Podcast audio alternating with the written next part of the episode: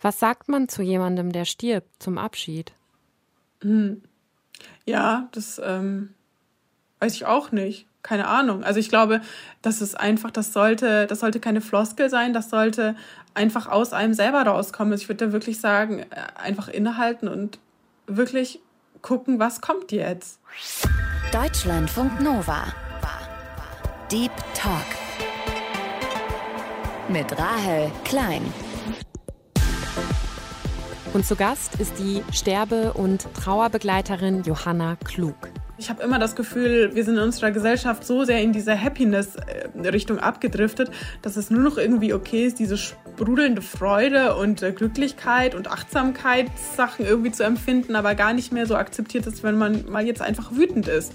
Plant mal irgendwie vielleicht eure eigene Beerdigung oder was von euch bleiben soll, wenn ihr nicht mehr seid. Egal, ob wir jetzt irgendwie total reich sind oder ganz arm, aber der Tod verbindet uns ja irgendwie auch alle.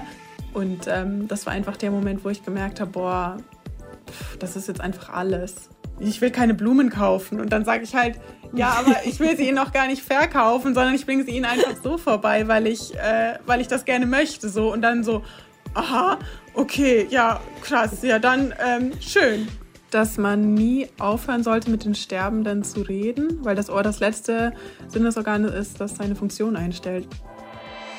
Deutschlandfunk Nova. Deep Talk. Johanna, ich habe mich gefragt, gibt es bestimmte Dinge, über die sich die Menschen, die du auf der Palliativstation triffst, ganz besonders freuen? Ähm, das ist mal ein ganz anderer Einstieg und ich finde ihn total schön, weil es sich also nicht um mich dreht, sondern einfach um die Sterbenden. Und das ist ja für mich auch immer das, was ich so wichtig finde, weil ich gehe auch auf die Pali, ähm, um zu den Sterbenden zu gehen. Ähm, und ja, tatsächlich sind so diese ganz kleinen Dinge. Also es äh, total oft ähm, sind es eben dann die Blumen, die ich mitbringe oder so Schokoküsse, auf die ich irgendwelche bunten Gesichter male. Und ähm, ich glaube, es ist so dieses, ähm, diese absolute Überraschung, weil kein Mensch damit rechnet, dass, äh, dass da jemand auf die Pali kommt ähm, und die Person bringt auch noch einfach so Schokoküsse mit irgendwelchen lustigen Gesichtern drauf mit. Ähm, das ist, glaube mhm. ich, genau das und vor allem dann aber auch die Zeit, die ich mitbringe. Also ich glaube, es sind diese ganz, ganz kleinen, banalen Aufmerksamkeiten ähm, und die Zeit, die ich habe für die Menschen. Ist das vorher eine vorgegebene Zeit oder unterscheidet sich das total, wie lange du dann da bist? Ähm, nö, also ich, für mich war das oder ist es schon immer der Freitagnachmittag und den nehme ich mir immer frei und ich freue mich doch immer total drauf, wenn ich weiß, so ich gehe da jetzt auf die Palli und das sind dann für mich eigentlich immer so durchschnittlich so zwei, drei Stunden. Manchmal ist es länger, manchmal ist das kürzer. So, ich kann das nie einschätzen, aber ich nehme mir auf jeden Fall diesen, diesen Zeitraum einfach und äh, habe auch meistens danach nichts mehr vor weil ich einfach sagen möchte, ich möchte innerlich auch so frei davon sein, dass ich nicht so im Kopf habe, oh, abends bin ich noch zum Essen verabredet oder ich muss noch irgendwie auf einen anderen Termin, weil das hat natürlich irgendwie Auswirkungen auf die Art und Weise, wie ich dann bei den Menschen sein kann und das möchte ich nicht. Und freuen sich alle über dich und das, was du mitbringst? Oder ist das manchmal auch schwierig und du musst erstmal wirklich ja einen Zugang finden zu den Menschen, weil die kennen dich ja vorher nicht? Ja, also das stimmt. Aber letztendlich, ich kenne die Menschen ja auch nicht. Hm. Also von daher ist es, glaube ich, so eine beidseitige Fremdheit. Aber ich merke einfach in Anbetracht ja, aller Umstände ähm, und dass die Zeit, die wir da haben, so intensiv ist und auf so einer ganz anderen Ebene abläuft, ist es eigentlich so ein kurzes Abtasten, aber es ist schon so, dass die Menschen sehr offen sind. Also manchmal, klar, kommt so die Aussage, ich will keine Blumen kaufen. Und dann sage ich halt, ja, aber ich will sie ihnen auch gar nicht verkaufen, sondern ich bringe sie ihnen einfach so vorbei, weil ich, äh, weil ich das gerne möchte. So und dann so, aha, okay, ja, krass, ja, dann ähm, schön. Und dann ähm, habe ich es eigentlich schon. Also meistens sind halt diese Sachen, die ich auch mitbringe, so diese kleinen Aufhänger. Manchmal habe ich aber auch nichts dabei, weil ich es einfach nicht mehr geschafft habe und bin dann selber halt einfach nur da. Aber auch damit, äh, also da gibt es jetzt auch keine Probleme, wenn ich nur einfach da bin und keine, so sage ich mal, kleinen Geschenke mitbringe, sondern ich glaube, es ist einfach auch die Haltung, mit der ich in diese Zimmer gehe oder mit der ich zu den Menschen gehe, weil ich ja, weil es ja auch in den Begleitungen, also auf jeden Fall für mich ist das so, dass es da nicht um mich geht, sondern dass ich einfach bei diesen Menschen sein will und mit denen Zeit verbringe und merke, dass es nicht auf die, auf die Länge der Zeit ankommt, sondern auch oft auf die, auf die, auf die Qualität und auf das, was man in dieser Kürze, manchmal ist ja auch so ein 20-Minuten-Gespräch schon einfach so ultra intensiv und geht dir so nah, dass man aber auch dann merkt, okay, das ist jetzt irgendwie rund. Also ich muss nicht irgendwie ein, zwei, drei Stunden irgendwie da sein, ähm, sondern ich kann auch in kurzer Zeit einfach, ja, ganz viel Mensch sein. Johanna Klug ist 27 Jahre alt und ausgebildete Sterbe- und Trauerbegleiterin. Das heißt, sie kümmert sich um Menschen, die unheilbar krank sind oder auch um deren Familienangehörige. Das Ganze macht Johanna ehrenamtlich und schon seit sie 20 ist, also seit sieben Jahren mittlerweile. Und diese Besuche finden bei ihr in der Regel auf der Palliativstation oder auch Palli, wie Johanna sagt, statt, und zwar jeden Freitag. Johanna hat sich daneben aber auch auf die Betreuung von Kindertrauergruppen spezialisiert und schreibt auch gerade ihre Doktorarbeit über die Patientenautonomie bei todkranken Kindern. Zwei Jahre lang war sie außerdem wissenschaftliche Mitarbeiterin bei dem Masterstudiengang Perimortale Wissenschaften an der Uni Regensburg. Und dieser Studiengang beschäftigt sich auch mit Themen rund ums Sterben, Tod und Trauer.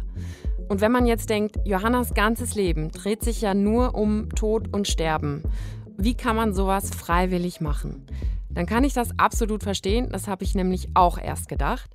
Aber im Laufe des Gesprächs mit Johanna wird sehr deutlich, dass sie das unglaublich gerne macht, dass sie das näher ans Leben bringt und dass sie ein ziemlich lebensfroher Mensch ist. Und ich finde, das hört man ja auch. Was sind sonst so Momente, in denen du wirklich merkst, dass das ankommt? Also deine Begleitung da auch einen Unterschied bei den Menschen macht, die da auf der Palliativstation liegen? Ähm, oh, das sind, da fallen mir gerade auch irgendwie so hunderttausend Geschichten ein, weil ich, ich glaube, dass ähm, so individuell wir ja auch alle im Leben sind, so sind wir das auch im Sterben. Und das kann man irgendwie an so vielen kleinen Sachen festmachen, die manchmal, glaube ich, vielleicht auch einfach übersehen werden. Aber ich erinnere mich noch eben gut an eine äh, Begleitung, ähm, da bin ich auf die Pali gekommen und dieses so, ja, öh, der eine Patient da ganz hinten im Zimmer, der ist neu und der ist total introvertiert, der öffnet sich irgendwie gar nicht, wir finden einfach auch keinen Zugang. Puh, Johanna, geh doch da einfach mal rein und guck einfach mal, ne? Vielleicht, wir wissen da auch nicht mehr weiter, so ungefähr. Mhm. Und dann bin ich da halt rein mit meinen Schokoküssen und das war irgendwie dann schon so dieses, oh, was machen Sie denn da? Und okay, und dann hat er diesen Schokokuss gegessen und fand das irgendwie ganz toll. Und dann habe ich ja, mich dann auch hingesetzt, weil er mir das so an, angeboten hatte. Und dann saß ich da erstmal irgendwie eine gute Stunde und wir haben tatsächlich über, über, über sein Leben, über seinen Beruf, über, über ja, seine Gedanken äh, nach seinem Tod auch irgendwie gesprochen, obwohl er ja vorher mhm. gesagt hatte, ähm, damit kann er auch nichts anfangen. Und dann hatten, haben wir doch irgendwie über den Tod gesprochen, obwohl er darüber gar nicht sprechen wollte. Und danach meinte er auch so, das hat, tat mir irgendwie total gut, weil er das so noch nie gemacht hat, noch nie so offen zugelassen hat auch und dass er ganz erstaunt ist, dass das gar nicht so schwer war. Also so ja. in dieser, es wird ja immer so gern so, so, eine, so eine Schwere damit transportiert und das war es für ihn nicht. Und dann hat er sich auch mit einem Lächeln verabschiedet und am Anfang, als ich reingekommen bin, hat er mich ganz grummelig und skeptisch angeschaut. Also da habe ich auch gemerkt, wie da einfach so sich total was verändert hat. Ähm, mhm. Ähm, aber auch meine letzte Begleitung auf der Pali jetzt, als ich noch in Regensburg gelebt habe, da war so eine ältere Dame, die hat mich dann gefragt, so, hm, was machst denn du da, Mädel? So, du bist doch so jung, was machst denn du als so junges Mädel auf der Pali? Und, äh, und da ging es erstmal um mich und ich fand das total merkwürdig, weil ich einfach nicht auf die Pali gehe, um über mich zu reden, aber mhm. manchmal interessiert das natürlich dann auch die Leute. Und dann habe ich halt auch erzählt, dass ich meine, meine, meine Doktorarbeit schreibe und äh, dass es mir sehr um die Autonomie von todkranken Kindern geht. Und anscheinend habe ich bei ihr sowas getroffen, weil sie hat dann angefangen, ganz arg zu weinen und hat über ihren unerfüllten Kinderwunsch geredet. Mhm. Und, mhm. äh, und da habe ich dann, glaube ich, ganz intuitiv oder wir beide eigentlich genau den Moment getroffen, der uns dann äh, ganz, ganz eng zusammengebracht hat auch. Und das war wirklich nur so eine gute halbe Stunde und, äh, und das ging ganz tief. Genau dieses Tiefgehen auch, ne? Also ich, klar, manchmal triffst du Menschen vielleicht auch nur einmal, manchmal ist es auch nur eine kurze Begegnung, aber trotzdem vielleicht eine intensive Begegnung. Aber manchmal sind es ja auch Menschen, die du über einen langen Zeitraum immer wieder begleitest und auch wirklich in ihrem ganzen Sterbeprozess begleitest. Und das ist ja unglaublich intensiv. Du baust da manchmal sehr enge Beziehungen auf. Ist das, wie gehst du da emotional selber mit um, dass du ja im Grunde genommen dich selber immer wieder in diese Situation dadurch begibst, einen Menschen, der dir in gewisser Weise ja dann nahe gestanden hat, dass du den verlierst. Ja, ich glaube, das ist äh, die ganze Zeit so. Also ich würde das gar nicht mal festmachen an also an, an Begleitungen, die lange gehen, dass ich da, natürlich baue ich da eine Beziehung auf, aber das ist auch total oft so bei Begleitungen und Menschen, die ich nur ein, zweimal sehe. Mhm. Also da würde ich auch sagen, das ist manchmal so eine tiefe Beziehung. Und ähm, jetzt erst ähm, gestern habe ich die Nachricht erfahren, dass eine wie sage ich denn das jetzt? Ähm, also ich habe die für mein Buch interviewt und ähm, auch sehr, sehr schwer krebskrank, metastasierter Brustkrebs überall. Und die ist jetzt ähm, gestern gestorben. Wir hatten nur ein sehr intensives Gespräch, also eine mhm. Begegnung quasi.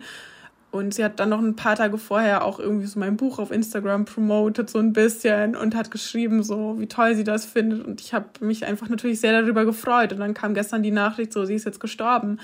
Boah, das hat mich richtig getroffen. So, ich habe echt richtig schlucken müssen, weil dieser Mensch mir in dieser kurzen Zeit einfach total nahe gegangen ist. Und ich dann aber auch gemerkt habe, oh, wie schön ist es auch, dass mich das gleichzeitig so ultra berührt, dass ich auch jetzt hm. merke, so mir kommen schon fast ja. die Tränen, weil es mich so einfach so ähm, äh, mitnimmt, auch ihre ganze Geschichte. Und, ähm, und das ist doch was eigentlich total Schönes. Also bei uns wird es dann immer so dargestellt, so, oh Gott, es ist dann so schwer und belastend und emotional traurig, aber das ist doch total schön, dass wir all diese Gefühle so wahrnehmen können. Und von daher würde ich gar nicht sagen, dass es äh, so unbedingt ganz lange Begleitungen sein müssen, sondern dass es einfach um die Art und Weise geht, wie ich Menschen begegne. Und ähm, wenn ich jetzt aber so lange Begleitungen auch natürlich habe, dann, äh, dann, ja, dann unterscheidet sich das natürlich auch von, von den kürzeren, aber diese Menschen sind bei mir trotzdem alle irgendwie da. Also die sind irgendwie trotzdem alle so, so ein Teil von, von, von meiner Geschichte auch und, ähm,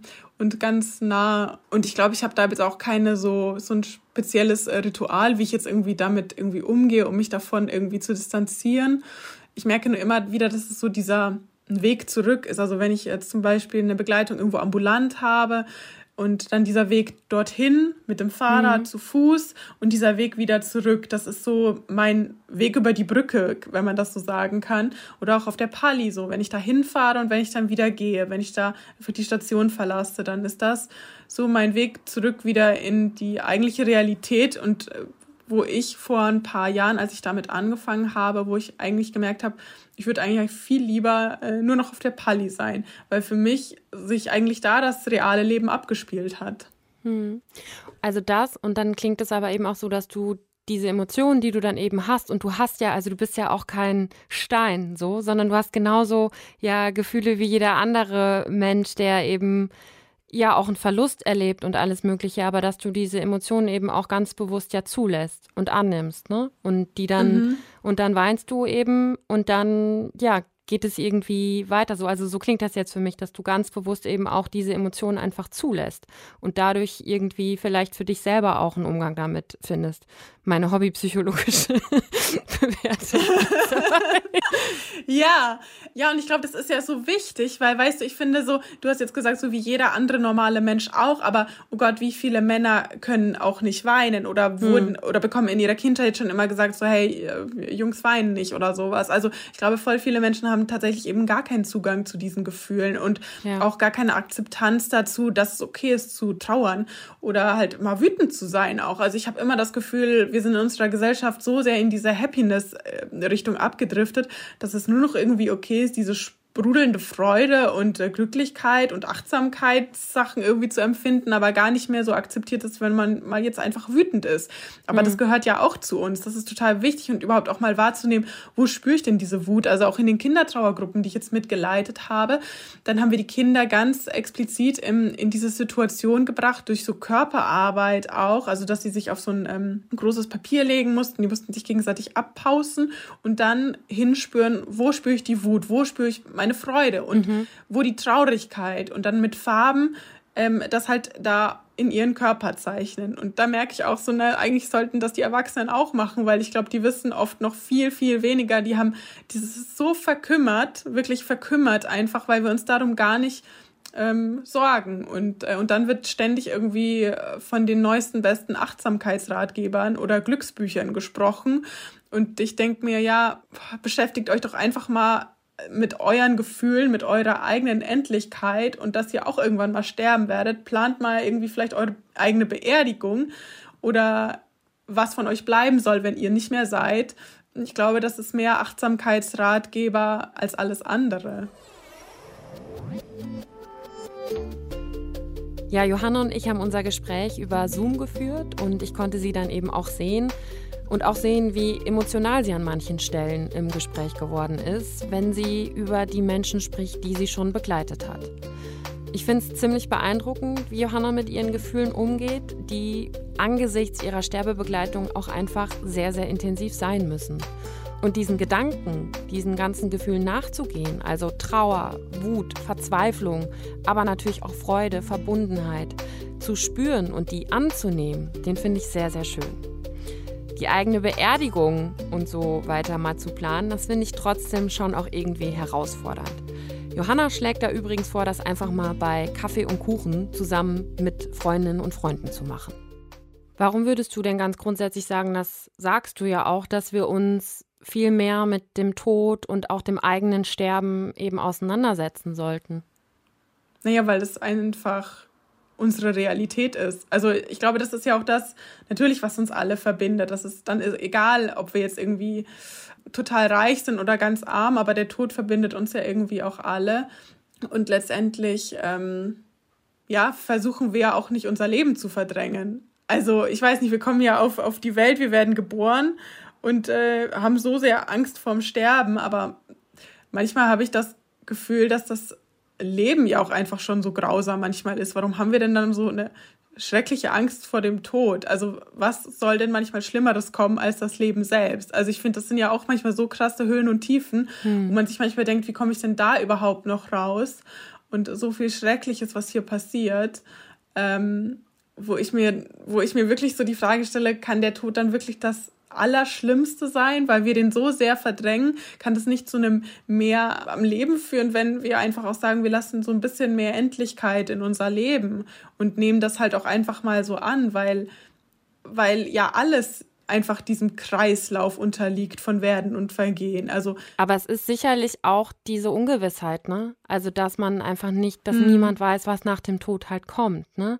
Also diese, der Tod ist das einzige, was wir oder es gibt sicherlich noch andere Geheimnisse, die wir nie lüften werden, aber der Tod ist halt das, was wir auch stand jetzt halt niemals so richtig, ja erkunden werden können, ne? Und das ist wahrscheinlich aber ja auch eine Sache dadurch, dass wir das nicht greifen können, macht uns das halt wahrscheinlich auch Angst. Ja, also letztendlich, manchmal wird dann, äh, werde ich ja auch gefragt, ne, hast du Angst vor dem Sterben ja. oder vor dem Tod? Und ich denke mir so, ja, pf, keine Ahnung, also stand jetzt gerade nicht, aber ich weiß ja auch nicht, wie es sein wird, wenn ich im Sterben liege. So, vielleicht wird es mir ganz anders ergehen. So. Und ich glaube, es geht halt auch voll viel darum, dass wir Angst haben, die Kontrolle erstens im Sterben zu verlieren, aber vor allem, dass wir sie halt auch jetzt nicht irgendwie im Tod dann oder was, dass wir nicht kontrollieren können, was danach kommt. Also wir hätten ja gerne mhm. immer so einen Lebensplan, dann auch gerne einen Todesplan oder so, versuchen alles irgendwie zu strukturieren und äh, Pläne zu schmieden. Aber ich meine, das Leben grätscht dann viel zu oft sowieso auch dazwischen und äh,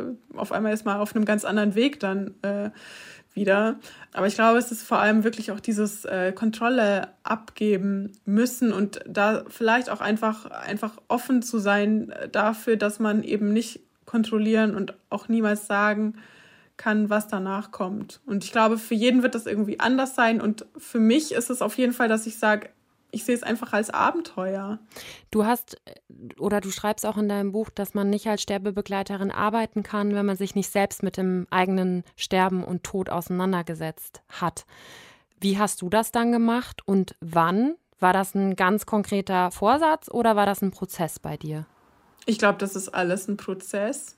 Mm, ich habe mich schon sehr, sehr früh einfach auch mit dem Tod irgendwie auseinandergesetzt, ohne dass ich es vielleicht jetzt auch so wusste, auch so mit der Arbeit im Altenheim, als ich 16 war. Ähm, mhm. Ich war früher auch mal sehr schwer krank gewesen und so. Ich glaube, das hat mich unterbewusst vielleicht auch immer so an diese Grenzpunkte gebracht, keine Ahnung. Aber letztendlich ist bei Kindern das ja auch so, dass die in einem oder in einem gewissen Alter da auch einfach ganz offene Fragen stellen und das von den Erwachsenen oft einfach so äh, den, also das wird von den Erwachsenen den Kindern oft abgesprochen so und dann verkümmert ja auch da dieses Interesse dran oder die Kinder merken, oh, äh, das darf ich die Mama aber nicht fragen, weil die reagiert darauf ganz ungehalten oder die wird dann selber voll traurig. Deswegen merke ich dann für mich, oh, das ist äh, kein gutes Thema, worüber wir reden sollten, so. Und deswegen wird das dann halt von anderen überlagert. Also es fängt ja auch schon so in der, in der Kindheit an. Und ich habe aber für mich halt einfach gemerkt, dass mich das nie geängstigt hat. Also auch dann, als ich älter geworden bin und so, ich weiß nicht, auch mit dieser Altenheimarbeit, da bringt man sich ja auch irgendwie in diese Extremsituation, weil ich natürlich auch viele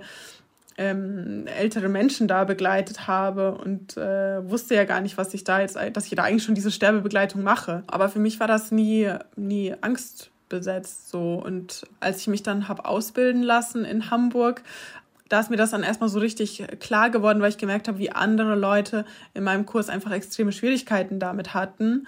Und ich schon gemerkt habe, oh, ich habe schon vorher zwei Jahre auf der Pali gearbeitet und bin damit ja auch immer, also man stößt damit ja auch, dadurch, dass man Sterbende begleitet, stößt man ja auch immer irgendwie mit sich selber irgendwie wieder an. Und ähm, ich habe halt das immer mit mir selber ausgemacht. Also ich habe da keine Supervision gebraucht oder andere Menschen, äh, mit denen ich darüber reden musste, sondern ich habe das mit mir selber ausgemacht und ich glaube auch selber, ja, mich einfach da immer wieder mit ausgesetzt.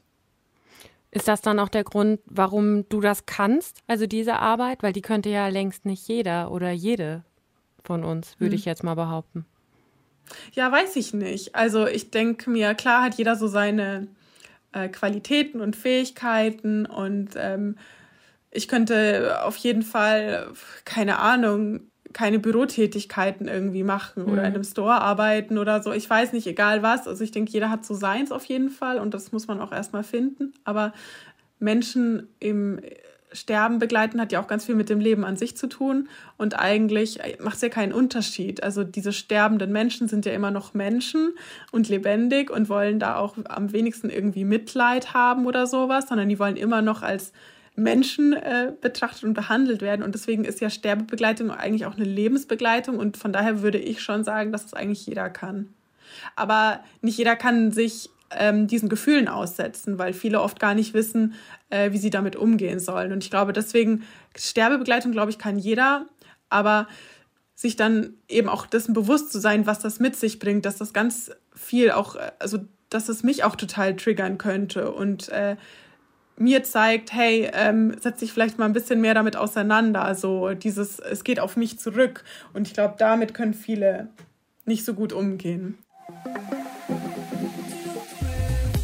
Johanna, wir machen zwischendurch immer so eine kleine Spontanitätsübung, wo wir dich noch ein bisschen besser kennenlernen wollen. Und da okay. habe ich so ein paar Sätze vorbereitet, die du mal vervollständigen könntest, wenn du Lust mhm. hast. Der erste Satz ist, wenn ich doch mal Abstand vom Sterben brauche, dann mache ich Folgendes. Ähm, da nehme ich mir eigentlich vor, nichts mit dem Tod und dem Sterben zu machen, komme aber trotzdem wieder drauf zurück. Ich weiß nicht. Also, weiß ich nicht. So, dann sage ich, ich verbringe Zeit mit FreundInnen hm. und dann reden wir trotzdem wieder über den Tod. Also, es funktioniert mhm. irgendwie nicht. Das mhm. merke ich für mich. Deswegen bin ich da so voll offen. Ich merke einfach gerade, dass ähm, es kommt immer wieder so wie so ein Ping-Pong-Spiel zu mir zurück. Hm.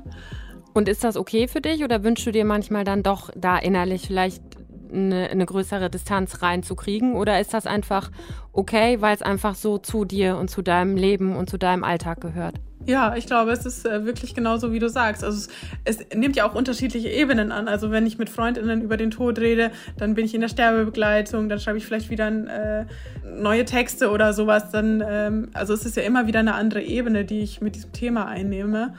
Und äh, also es ist trotzdem nicht so ultra 24-7, so dieses Thema präsent, aber schon sehr und trotzdem rede ich auch über so, auch manchmal so ganz oberflächliche Sachen, das gehört ja auch dazu. Ich glaube, es geht ja auch einfach darum, die richtige Balance irgendwie zu finden und ähm, für mich gehört die, das Ende des Lebens halt auch einfach dazu. Deswegen glaube ich, ist meine Balance ganz gut. Mhm. meine aktuelle Lieblingsserie auf Netflix ist? Ich habe gar keine. Nein? ich, ich, nein, ich ich gucke gar kein Netflix. Das hört sich, also ja, geil, so in Zeiten von Netflix und Co. hört sich das fast schon komisch an, wenn ich sage, aber ich, nö, ich brauche dann immer so ultra lange, bis ich irgendwas finde. Dann gucke ich mir immer irgendwelche Trailer an und dann komme ich mhm. doch nicht zu irgendeinem Entschluss und schaue dann ähm, Nee. Musst du die Shuffle-Funktion mal ausprobieren auf Netflix, wo du einfach shuffeln kannst, in der dann irgendwas vorgeschlagen wird. Und das guckst du dann an.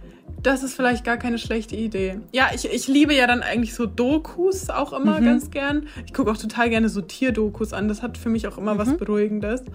Aber ansonsten, ähm, nee, habe ich da gerade nichts Aktuelles. Okay. Aber ich merke mir deinen Tipp.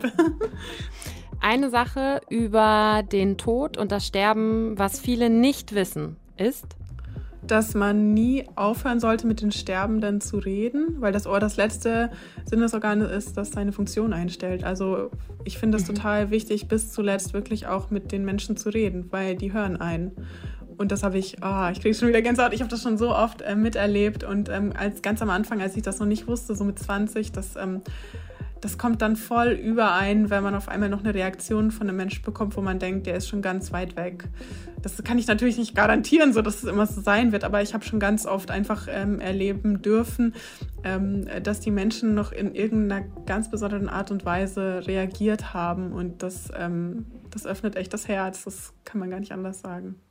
Was war das für ein Moment, von dem du gerade gesprochen hast, ganz am Anfang, als du genau das irgendwie so das erste Mal erfahren hast? Ähm, ja, ich, ich war da ja auch erst 20 so. Und die Frau, die ich damals begleitet habe und auch öfter noch getroffen habe, die war Anfang 30, auch mit einem ganz bösartigen ähm, Tumor im Gesicht. Und ähm, wir haben uns jedes Mal immer wieder voneinander verabschiedet, weil wir dachten, es wäre immer das letzte Mal und haben es dann doch immer wieder zufällig irgendwie getroffen. Äh, und das äh, eben das letzte Mal, wo wir uns noch so irgendwie äh, gesehen haben, äh, da stand es sehr schlecht um sie und es hieß so, ja, sie schläft einfach nur noch und ist gar nicht mehr ansprechbar. Also du kannst schon mal reingucken, aber da, da wird nichts mehr sein, so ungefähr.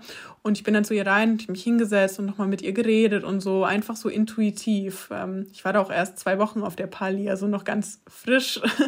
ähm, und dann bin ich an ihr Bett und ähm, und, ähm, und habe meine, meine Hände auf ihre Hände gelegt. Und dann hat sie die genommen im, im, Schlaf scheinbar. Ich dachte ja, sie schläft irgendwie tief und fest und hat dann unsere Hände an ihr Herz gezogen und da ganz fest hingedrückt. Und ähm, das war einfach der Moment, wo ich gemerkt habe, boah, pff, das ist jetzt einfach alles. Hm. Das ist echt alles. Und äh, ich musste dann noch viel mehr weinen.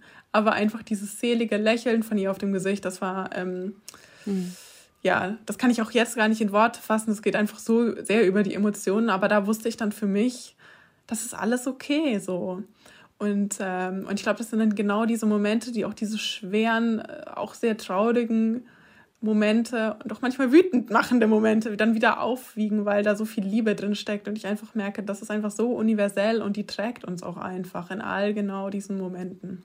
Wenn du sagst, das Ohr ist das Letzte, was sozusagen die Funktion dann irgendwann einstellt, aber dass eben Menschen, die sterben, noch ganz lange auch hören.